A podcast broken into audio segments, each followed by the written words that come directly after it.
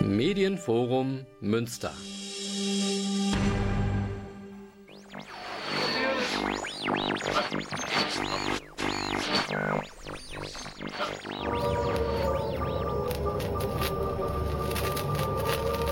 All transmitters to full.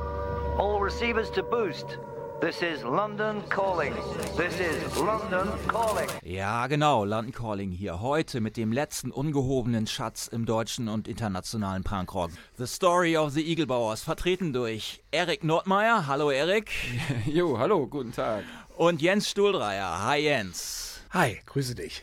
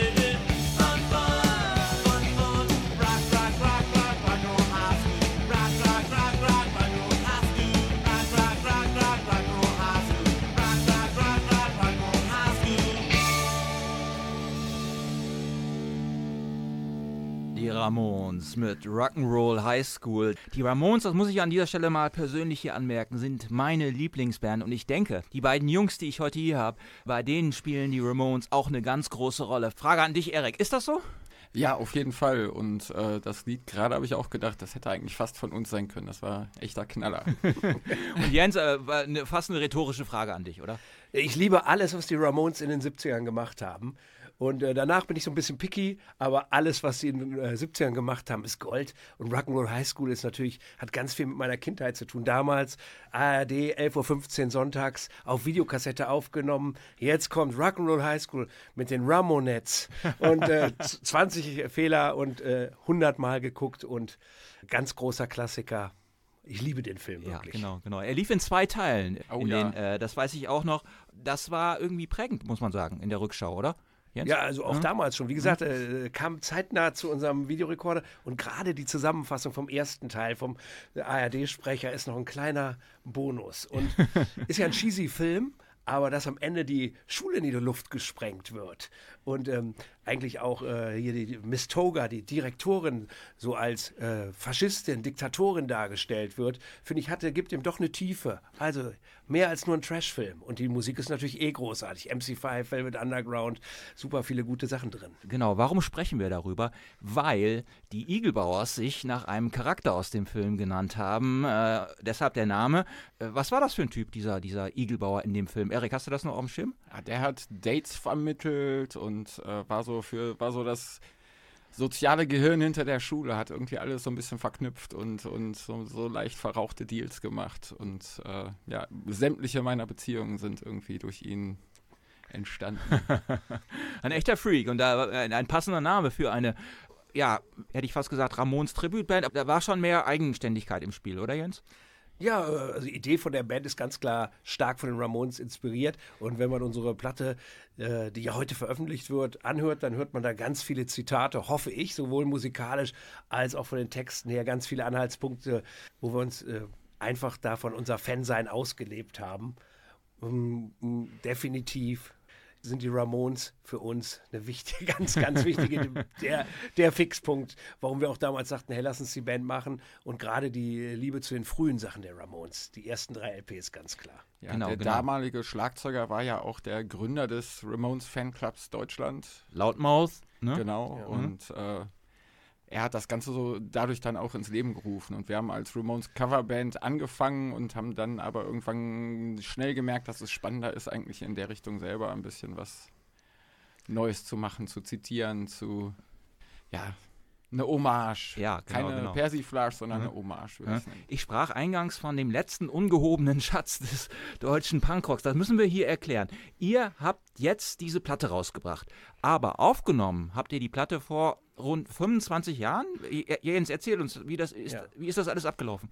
Ja, wir haben die vor 26 oder 27 Jahren, das lässt sich nicht mehr ganz genau eruieren, wann das war, in Fenlo aufgenommen, auch in einem Studio, wo übrigens auch Didi Ramon aktiv war. Haben das da aufgenommen, einem Tag aufgenommen, einem Tag abgemischt äh, mit dem Ziel, die Platte rauszubringen. Hatten auch ein Label, äh, der Carlos Andres. Der Andres ist mit Sicherheit dem einen oder anderen Begriff. Wollte die auf äh, ähm, Surfing Bird Records, glaube ich, heißt es. War das Surfing Bird Wild Weekend? Ich weiß nicht. Nee, Surf, egal. Auf jeden Fall, der Andres wollte die rausbringen. Aber wir haben irgendwie auf dem Weg, weil unsere anderen beiden Bands, ich habe bei den Jet Bumpers gespielt, du bei den Sonic Dolls. Äh, Sonic Dolls, du ja immer noch dabei ganz clever mich zuerst genannt. Naja, ihr werdet es mir verzeihen. war dann doch, das lief alles ganz gut und dann war das so ein bisschen im Hintertreffen und dann ist, äh, hat die Platte ist in Vergessenheit geraten. Und jetzt ist vor circa zwei Jahren unser damaliger Schlagzeuger, der Jörg Lautmausbüscher, verstorben. Und Erik und ich haben Kontakt aufgenommen und gesagt, hey, was ist denn eigentlich mit den Aufnahmen geworden? Und haben festgestellt, das ist nicht ganz, gar nicht so einfach, die zu haben. Zumindest was für uns anging. Und äh, übergebe ich ja, mal an Erik. Ja, genau. Ja, die hatte mhm. erstmal irgendwie überhaupt keiner mehr. Wir hatten das Original damals an das Label geschickt und da sind sie halt in dem ganzen Gange auch verloren gegangen. Wir haben dabei aber noch Anzeigen für die LP gefunden. Also da waren schon tiefere Planungen zugange. Und äh, ja, glücklicherweise bin ich dann umgezogen und habe mal so meine Kisten durchwühlt. Und da hatte ich dann eine Kiste, wo ich allen möglichen Musikkram reingeschmissen habe. Und da war dann auch eine unbeschriftete Kassette, wo dann aber dann die ein DIN A4-Blatt daneben lag, wo die Liedernamen drauf standen. Und da habe ich gedacht, da hörst du mal rein. Und dann war die das zum Glück. Und das Ergebnis liegt jetzt vor. Und ich würde sagen, bevor wir äh, weiter da in die Geschichte der Eagle einsteigen, hören wir einen ersten Hit aus dem Album. Und hier wird der, der Ramones-Bezug sogar schon im Titel deutlich. Didi Ramone kam ja aus Deutschland und hat häufiger deutsche Bezüge eingebaut. Äh, das, ist das so eine Anspielung darauf? Ja, definitiv, definitiv. Er hat ja äh, Born to Die in Berlin und seine, ja, seine ganzen Einmal Nazi-Schatzi und sowas sind ja. ja. gar nicht mit politischem Hintergrund gemeint, sondern da, da spielt er auf seine deutsche Vergangenheit mit an. Und äh, ja, da sind wir genau eingestiegen und haben dann auch noch die Bananen reingebracht. Und wie heißt der Song, der jetzt kommt? You Can't Go Back to East Berlin. Von den Eagle Bauers.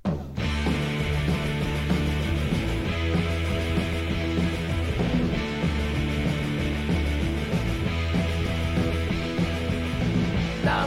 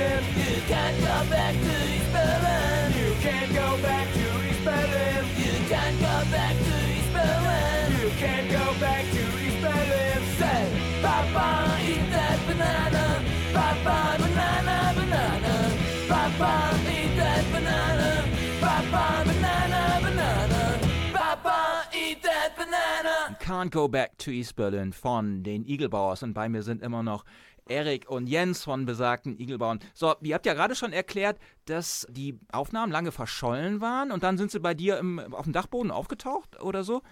Äh, wie war das dann, als ihr euch die Sachen angehört habt? Wie lange, wie lange lagen dazwischen? 25, 26 Jahre? Ja, ja, 26 mindestens. Ich glaube, 97 müssten wir aufgenommen haben, wenn ich so, so zurückdenke. Und äh, ja, die Aufnahmen waren wie eine Zeitmaschine irgendwo, wenn man da das erste Mal wieder die Kassette aufgelegt hat und äh, ein leichtes Knacken und Rauschen und so da drauf war, aber die haben ganz gut in, äh, in, unseren eigenen Ohren, ohne uns selber Honig um den Mund zu schmieren, was wir in dem Fall dann trotzdem mal tun, äh, ganz gut den Test der Zeit überstanden. Also wir haben reingehört und dachten, hey, sind ein paar Hits dabei, äh, das ganze äh, Overall-Feeling äh, stimmt. Der York hat auch mit Didi Ramon übrigens zusammen eine ganz kurze Zeit zusammen Musik gemacht und hat einfach total gut diesen Ramones-Drum-Stil drauf gehabt. Die Stücke waren simpel, äh, prägnant mit immer zweite Zeile, äh, zweite Strophe ist die erste Strophe, alte Ramones-Regel, äh, zumindest am Anfang.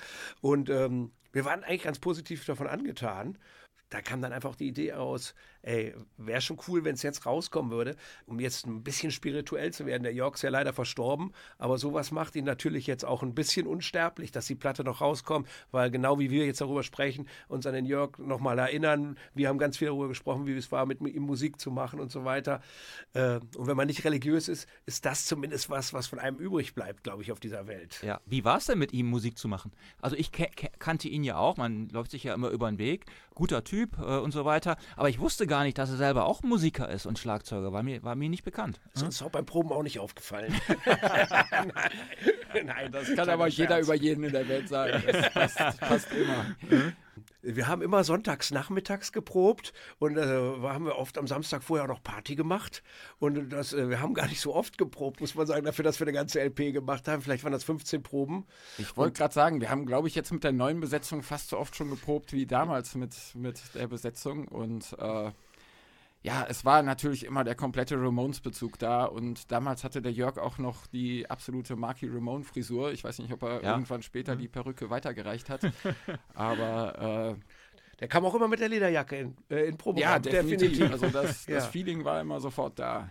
Ja. Und der Jörg hatte eben auch diesen Bezug, persönlich die Ramones zu kennen und hat auch äh, Geschichten da gerne erzählt. Da war er nur eindeutig stolz darauf, Fan zu sein. Ja. Und gerade in CJ kannte er gut.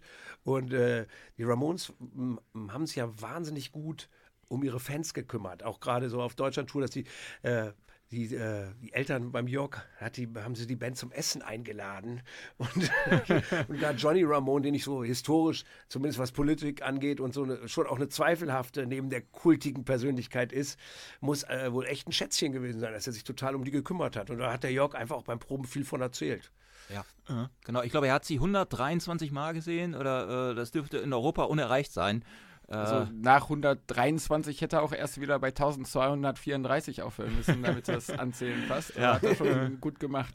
Wieso hattet ihr euch überhaupt gegründet? Ihr habt es ja gerade schon gesagt, ihr habt beide, beziehungsweise nach, du spielst ja nach wie vor bei den äh, Sonic Dolls, beide gestandene Bands gehabt. Äh, du Sonic Dolls, Erik, Jens, du die äh, Jet Bumpers. Wie kam es dann zu der Idee, dass ihr drei euch zu einer neuen Band zusammentatet?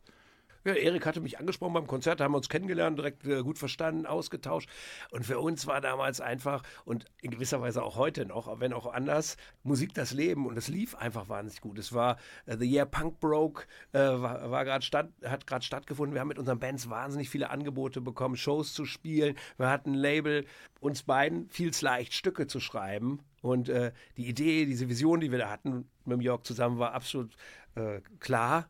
Von daher, und wie gesagt, dieser Sonntagnachmittag-Termin so an so, sonst ein Fernseh rumhängen äh, Tag, hatten noch keine Familie und so, das war easy going, hat Spaß gemacht. Ja, damals das Feeling war halt irgendwie so, ja, okay, noch eine vierte Band, klar, warum nicht? Äh, ja. Sonntag habe ich halt noch Zeit. ja. Habt ihr denn seinerzeit auch live gespielt? Wir haben damals äh, vier, fünf Mal live gespielt und der damalige Bassist ist der heutige Gitarrist, nämlich ich.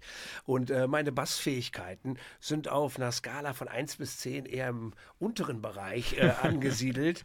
Ich äh, äh, habe es in Erinnerung, äh, wir haben keine Aufnahmen und so, dass die Platte besser ist als Äh, Wie würdest du denn im Vergleich deine Gitarrenfähigkeiten einschätzen auf der gleichen Skala? Äh, auf der Gitarre äh, spiele ich genauso gut, wie ich das möchte. Und äh, beim Bass, ist, Bass war da Platz nach oben. So wollen wir es mal. Von, von mir hättest du eine 10 bekommen. Dankeschön. Nein, und jetzt spielen wir ja, wir treten jetzt wieder auf. Beim Puke Fest jetzt große äh, Premiere mit zwei Gitarren. Neben uns sitzt gerade äh, der Chrissy, der Bass spielt und der ist die Idee besser als ich. und deswegen, es hat Spaß gemacht, damals zu spielen, aber wir waren auch nachher total müde, hatten dann auch ein paar Ramones-Cover-Versionen, die zu spielen. Das war äh, äh, überhaupt nicht unser Ding. Und das machen wir auch nicht mehr. Spielen wir einen weiteren Song. Welcher kommt jetzt? Uh, you Wake Up the Monkey, also das war damals einfach von uns Affen, Bananen, das war so ein Thema, was wir aufgegriffen haben. Und ähm, hatten, ich meine auch, wir hätten teilweise bei Auftritten auch Bananen mitgebracht. Eine schöne Tradition. You Wake Up the Monkey. In me.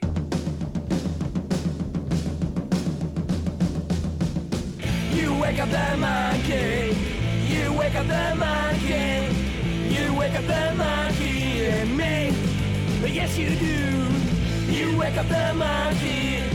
You wake up the monkey. You wake up the monkey and me. Yes, you do. Don't need the brain of Einstein. Just want the heart of King Kong. Yes, I am a primate. That's why I sing this song. You discovered something good deep inside of me. So you better watch out now. I'm hanging on a tree. You wake up the monkey. You wake up the monkey. You wake up the monkey and me. Yes, you do. You wake up the monkey. You wake up the monkey. You wake up the monkey and me. Yes, you do. Don't need the brain of Einstein. No. Just want the heart of King Kong. Yeah. Yes, I am a primate. That's why I sing this song. You discovered something good deep inside of me. So you better watch out now. I'm hanging on a tree. You wake up the monkey. You wake up the monkey. You wake up the monkey and me. Yes, you do. You wake up the monkey. You wake up the monkey. You wake up the monkey and me. Yes, you do. You wake up the monkey. You wake up the monkey. You wake up the monkey and me. Yes, you do. You Wake Up the Monkey von The Igelbauers und bei mir immer noch Jens und Erik von besagten Igelbauern. Igelbauern, sagt man das überhaupt so? Äh, Landläufig nennt man ja, das so. Ja, genau. Äh, ich hatte übrigens einen Kumpel, der hieß Dirk Rauer und nachdem der Film Rock'n'Roll High School lief, hieß der nicht mehr Dirk Rauer, der hieß ab da Igelbauer. Alles klar. Ja. Das war wahrscheinlich ein Dealer. Nee, Der Erik hat eben den Job vom Igelbauer so blumig umschrieben. Ja, Nein, genau, genau. Wo du den Namen nennst. Nein, auf gar Nee, keinen er war, Fall. er war sogar auch Sänger in einer Punkband, Ja. die war legendär, leider nur im Oldenburger Land. Äh, das waren die Asthma-Teufel. Er leider auch gestorben, wie das manchmal so ist im Leben. Ne? Die, manche verabschieden sich. Als sie die Platte, als sie, als sie dann wieder auftauchte, ihr habt sie euch angehört, war dann sofort die Idee da, die bringen wir raus? Oder Im hat das Grunde ein bisschen. Die Idee war ja schon, bevor wir sie gefunden haben, da und äh, dadurch ist eher das Suchen ja, hat angefangen, beziehungsweise als ich sie dann gefunden habe, war sofort klar, so, ah, da hast du was gefunden, was du brauchst. Also wir haben die Platte einfach auch damals unterschätzt von der Qualität her. Definitiv, ich so hoffe ja. da stimmen mir andere zu. Soll jetzt auch der Hörer entscheiden. Ich hatte mit dem Jörg vor circa drei Jahren Kontakt und äh, damals schon mit dem Grundgedanken, hey, hast du die Aufnahmen noch? Und er hat gesucht und hat sie auch nicht gefunden. Also sprich, er ist schon noch an dieser äh, Wiedergeburt von der Band äh, jetzt beteiligt in de, der Art. Und dafür, dass wir so kurz Musik gemacht haben, war es auch für den Jörg prägend so ein bisschen. Und äh, für uns beide, glaube ich, auch. Genau. Ja, auf jeden Fall. Ja, ja, schade, dass er das nicht mehr erlebt, das muss man ja auch sagen. War es denn schwierig, ein Label jetzt zu finden? Ja, hier hat es eine Radiosendung aus Münster. Hier, London Calling hat uns, glaube ich, unterstützt. Dankeschön. Ja? Und äh, der Sony äh, von Katakomben Records, der war davon angetan. Äh, wir hatten ja ein paar Sachen auch veröffentlicht dann. Und total cooles Label, cooler Typ. Und der Erik hat jetzt den Kontakt gehabt. Ja, ist total unkompliziert, alles äh, auch ratzfatz rausgekommen, muss ich sagen. Wir hatten ja irgendwann die Sorge, dass das irgendwie zeitlich nicht klappen könnte, weil ja weltweite Vinylknappheit und was weiß ich alles war, aber ging alles super und wir hatten viel, viel schneller als gedacht irgendwie vom Dachbodenfund bis zur LP irgendwie das ganze Ding fertig. Ja. Ja. Und das Label war total offen. Äh, Wir hatten die Idee, Erik hatte die Idee, da so ein Obi drum zu machen, wie das eben auch japanische Pressungen haben. Noch mit ein paar Zusatz- Obi, kein Baumarkt, um das nochmal, Ja. habe ich auch erst gelernt. Ja, und da steht auch wunderbar Igelbauers auf äh, Japanisch drauf, beziehungsweise Igelbauer war schwer zu übersetzen, deswegen Igelfarmers übersetzt. Ja, aber sieht cool aus, ja. Ja, ja, und wunderbar. ähm, Ich würde sagen, was die Platte auszeichnet, ist ja so ein bisschen so in der Rückschau der Charme des Unperfekten. Könnte man das so sagen? das ist, glaube ich, zeichnet alle Sachen aus, die zumindest ich, wo ich beteiligt bin. Das mit dem Charme hast du Ja. gesagt, das Unperfekte haben Ja. wir dann gemacht. Ja. Wobei sich das auch im Wesentlichen auch auf die Produktion bezieht. Also heute ein Album zu verhunzen, das ist, glaube ich, ziemlich schwer mittlerweile. Aber damals waren die Bedingungen in so einem Studio, was ja nicht viel Geld gekostet hat, vermutlich, noch ganz andere, oder? Also es hat, glaube ich, 600 Mark gekostet. Äh, jeden Tag 300 Mark war der Preis, soweit ich mich Ja. erinnern kann. Also, Analog noch aufgenommen natürlich. äh, analog aufgenommen und äh, tatsächlich vom Spielen her ist manchmal rumpelig, was äh, ja gen- genau wie du sagst seinen Charme haben kann. Äh, ich finde den Sound ziemlich rund, Ja. gerade was Erik seinen Gitarrensound. Ich erinnere mich, dass du einen russischen Röhrenverstärker genutzt hast und äh, das ist gar nicht so leicht hinzukriegen so ein Sound. Also äh, ich finde, das funktioniert. Das soll mal einer versuchen nachzumachen. Ja. Oder hat es schon mal? Jetzt hast du es vielleicht nachgemacht, ja. Äh, spielen wir einen weiteren Song. Äh, Erik, du entscheidest. Welcher kommt? Ja, noch ein Lied von den Donners, das wir auf der Platte haben. Das einzige Cover, die sich ja auch extrem an den Ramones orientiert haben. Und das Lied heißt I Don't Wanna Go to School No More.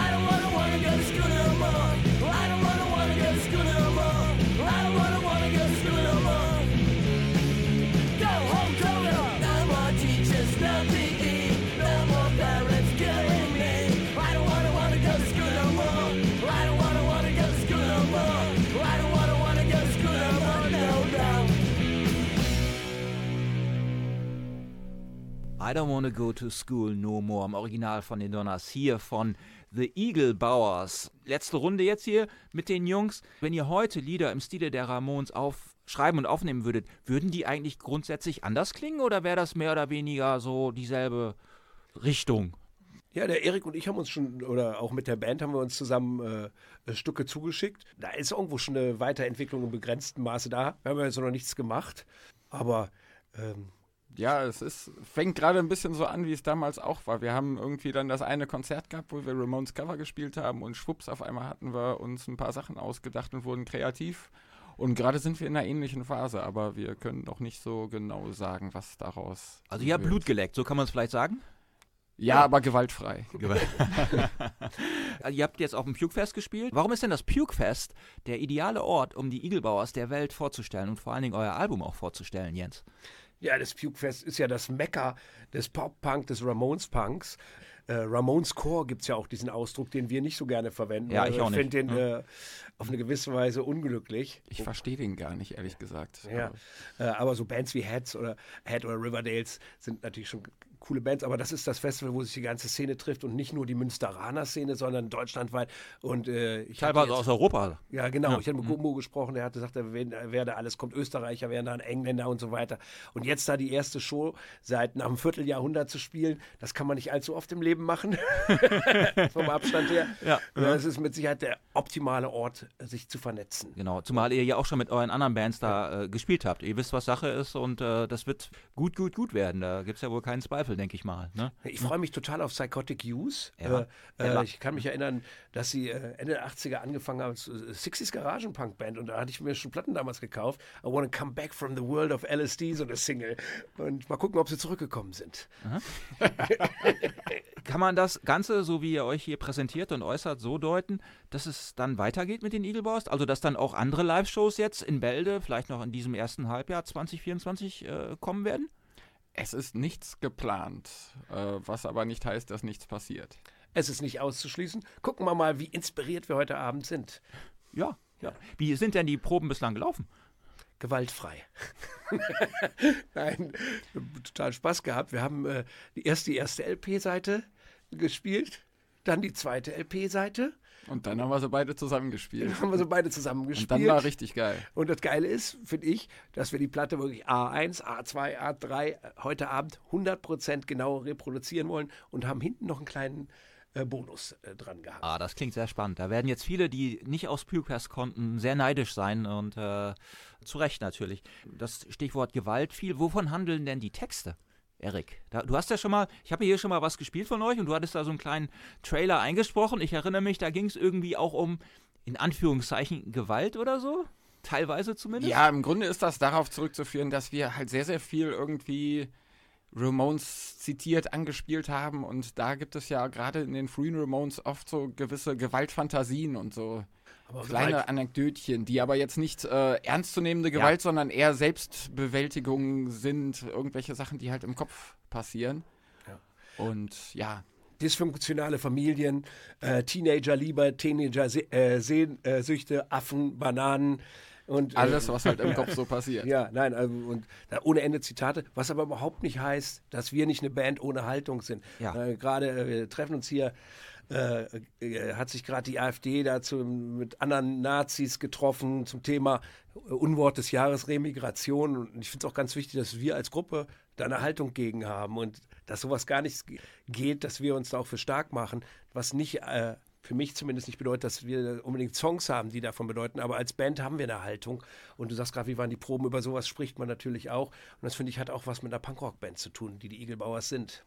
Ja, Definitiv. Ich finde halt, allein in einer Band zu sein, die in dieser Art, äh, in dieser Richtung Musik macht, ist für mich eigentlich schon eine Aussage, eine politische, ohne dass die Texte davon handeln müssen. Und äh, leider ist es aber heutzutage so, dass man tatsächlich auch nochmal was sagen muss dazu. Und äh, Wer jetzt noch den Ausdruck Protestwähler äh, benutzt, der hat den Schuss nicht gehört.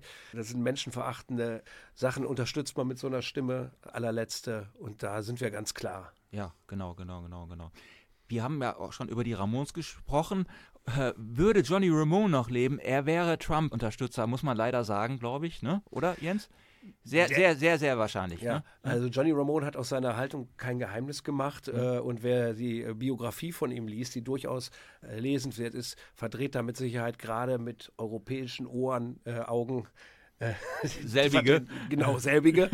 ähm, aber, und das finde ich das Gute, dass die Ramones sich da total emanzipiert haben.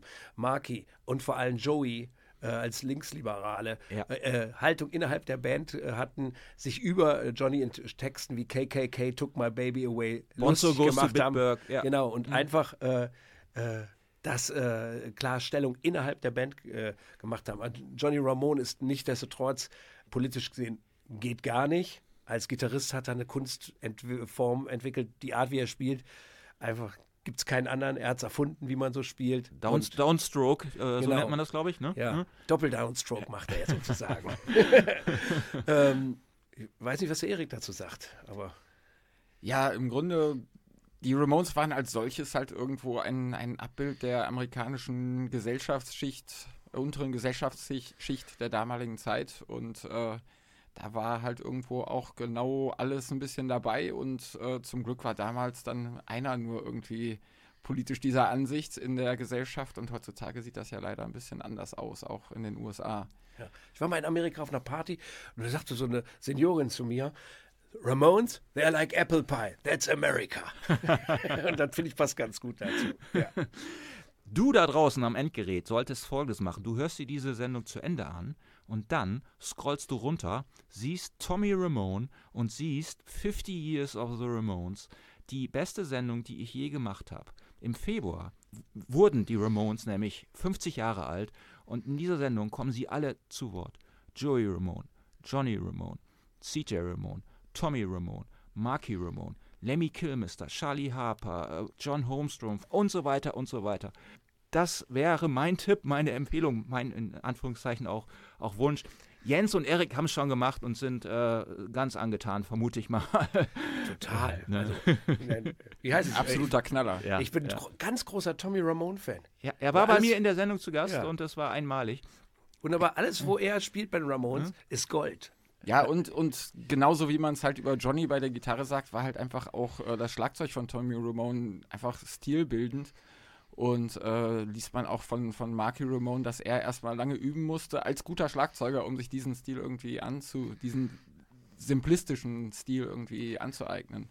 Was läuft denn bei euren anderen Bands? Erik, die Sonic Dolls, die gibt es ja nach wie vor. Ist da Pause oder seid ihr am Ball und kommt da was? was? Wir sind seit äh, vielen Jahren in, in einer Pause-Nicht-Pause-Situation und machen so ungefähr jedes Jahr mal irgendwas. Das ist dann ein Konzert, eine Platte oder äh, wir gehen Pizza essen.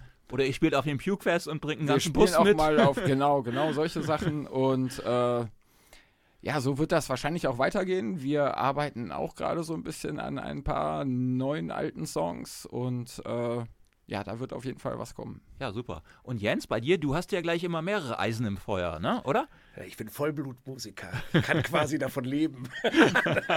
Nein, äh, Dirt Shakes äh, läuft weiter. Da gab es jetzt äh, leider ein paar Schicksalsschläge innerhalb der Familie, innerhalb der Band auf niedrigem Niveau, aber äh, weiterhin aktiv. Zweite Hälfte der LP wird jetzt bald aufgenommen.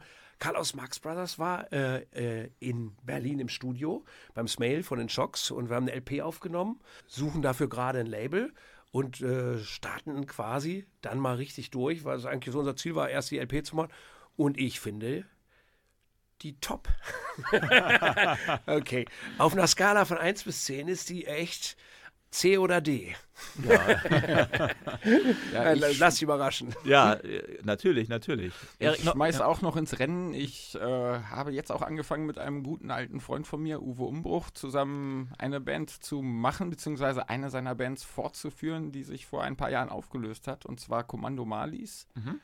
Und äh, da mache ich das erste Mal, seit ich auf der Schule in einer Band war, deutsche Texte mit. Das Ah. wird auch ganz spannend für mich auf jeden Fall. Ja, das hört sich da alles wunderbar an.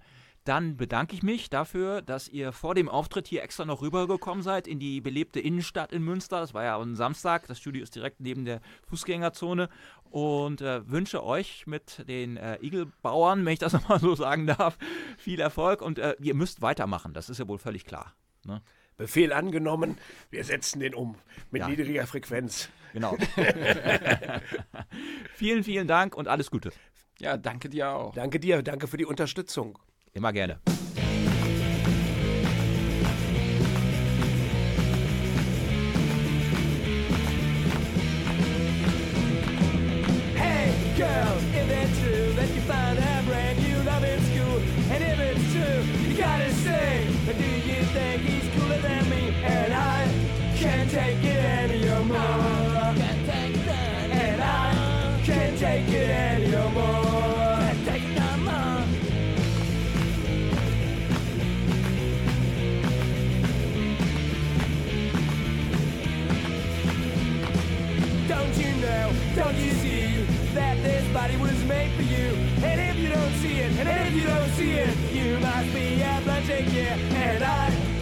Can't take it anymore. Can't take it anymore. And I can't take it anymore.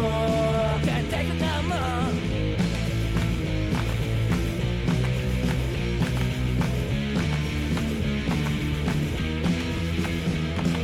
Hey, girl, if it's true that you found a brand new love in school. And if it's true, you gotta say,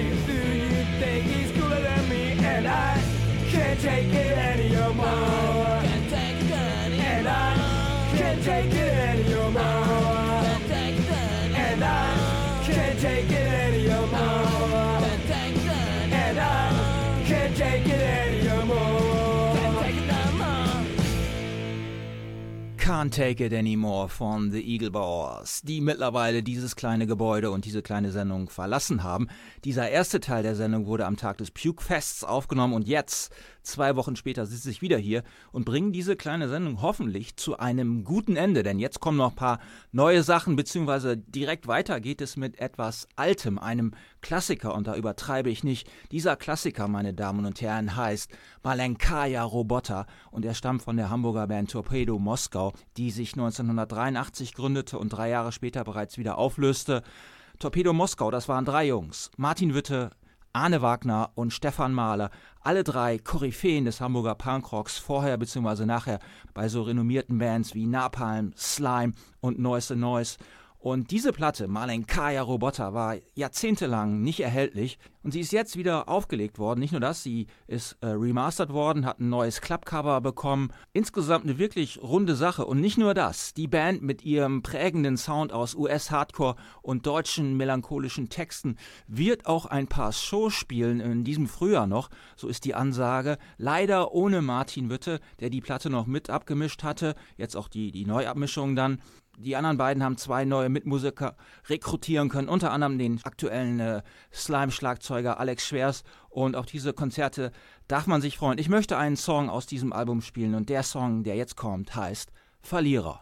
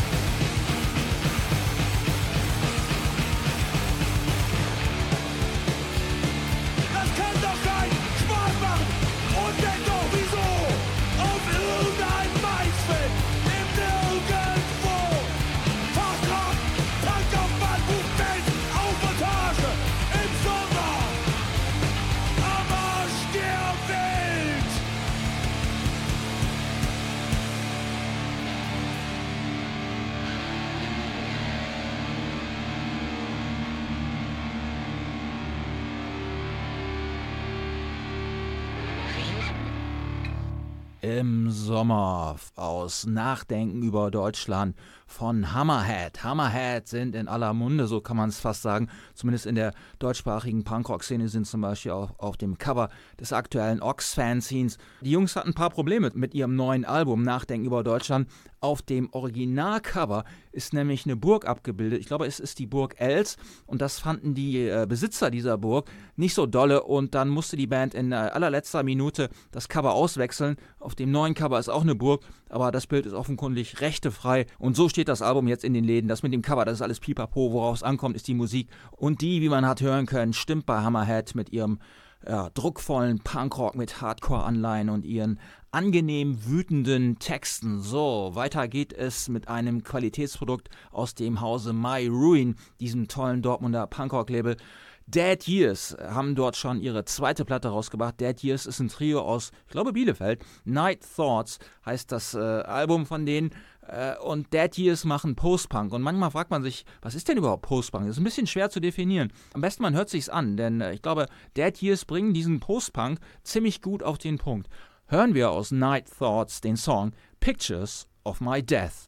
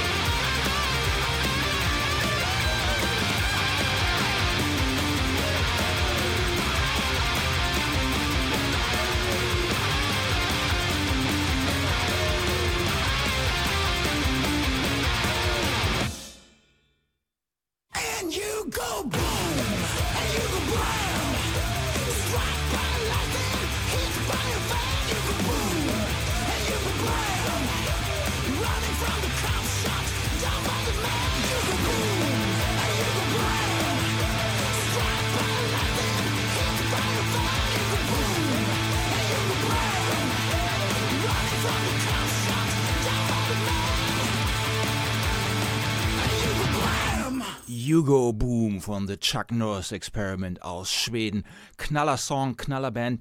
Die Band hat jetzt übrigens ihren alten Gitarristen mit ins Line-Up aufgenommen, sodass sie jetzt drei Gitarristen haben, sowie einen Maiden. Und ich denke, es ist mal wieder an der Zeit, dass die Jungs auf Tour kommen und dann auch hier in Münster bei Rare Guitar spielen. Das ist üblicherweise der Ort, wo sie auftreten und dann gerne auch hier vor, vorbeikommen, haben sie schon mal gemacht. Das sind nämlich super Jungs. Stichwort super Jungs, obwohl sie aus Köln kommen, wenn ich das mal als ehemaliger Düsseldorfer sagen darf, sind auch Illegale Farben. Illegale Farben, zweites Album, Monte Fiasco, lief in der letzten Sendung schon. Sehr, sehr gute Band, fliegt so ein bisschen unterm Radar. Zu Unrecht. Äh, deswegen will ich gerne nochmal was aus diesem Album spielen. Und von den fünf Kölnern kommt hier für immer November.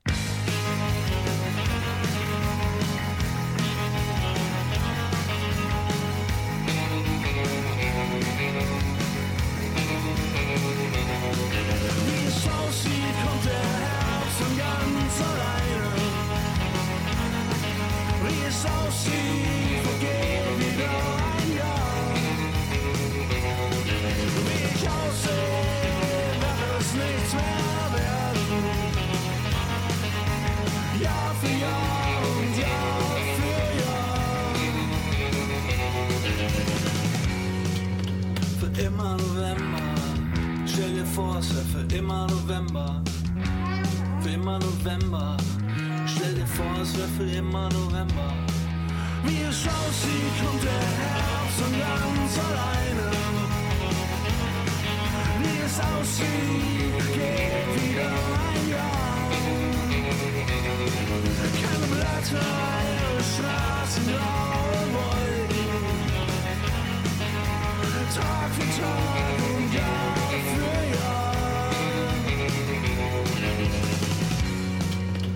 immer November.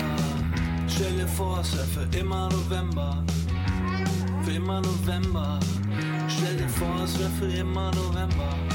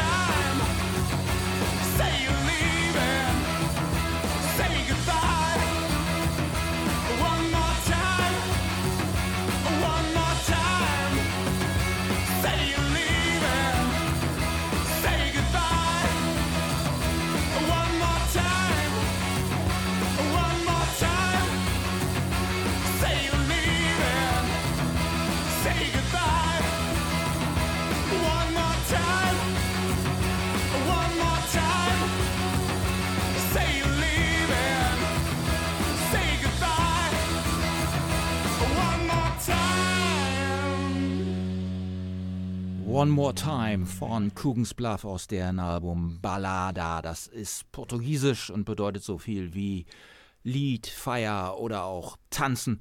Und darum geht es ja irgendwie im Leben auch mal fünfe gerade sein zu lassen. Und äh, Coogan's Bluff äh, bringt das äh, sehr schön auf den Punkt. So, meine Damen und Herren, wenn ich das richtig sehe, ist diese Sendung die 100. die auf der Medienplattform NRVision veröffentlicht wird. Und das ist eine schöne Sache und das gibt mir Gelegenheit, nochmal dem Team von NRVision zu danken. Natürlich auch meinen beiden Studiogästen, Jens und Erik. Und natürlich am Ende des Tages auch bei dir, dass du dir das hier immer anhörst, wenn du es zum ersten Mal hörst. Es gibt eine London Calling-Gruppe bei Facebook, da kann man Mitglied werden und dann äh, ist man immer auf Ballhöhe sozusagen. Äh, London Calling MS, so heißt die und äh, ja, warum denn nicht? Äh, fast 500 Mitglieder und es werden immer noch mehr. Jetzt kommen noch drei Songs. Die letzten beiden waren ja ein bisschen ruhiger, wie man in Bremen sagt. Ein bisschen. Warum sage ich Bremen? Weil dort Gunner Records beheimatet ist und äh, Gunner Records bringen ein neues Album von The Promised End aus Boston raus und die hauen ziemlich hauen ziemlich einen raus. Das Album heißt For the Buried and the Broken und aus dem hören wir gleich Futureless und danach kommen noch Goddies und zum Schluss eine Band, die sich Butterfly Bulldozer nennt. Wenn man runterscrollt, findet man in den Kommentaren die Playlist zu dieser Sendung. So, wir werden irgendwann wiederkommen, spätestens im März und es werden wieder coole, nette Leute da sein. Das kann ich versprechen. Bis dahin wünsche ich eine gute Zeit und bedanke mich und sage Ciao.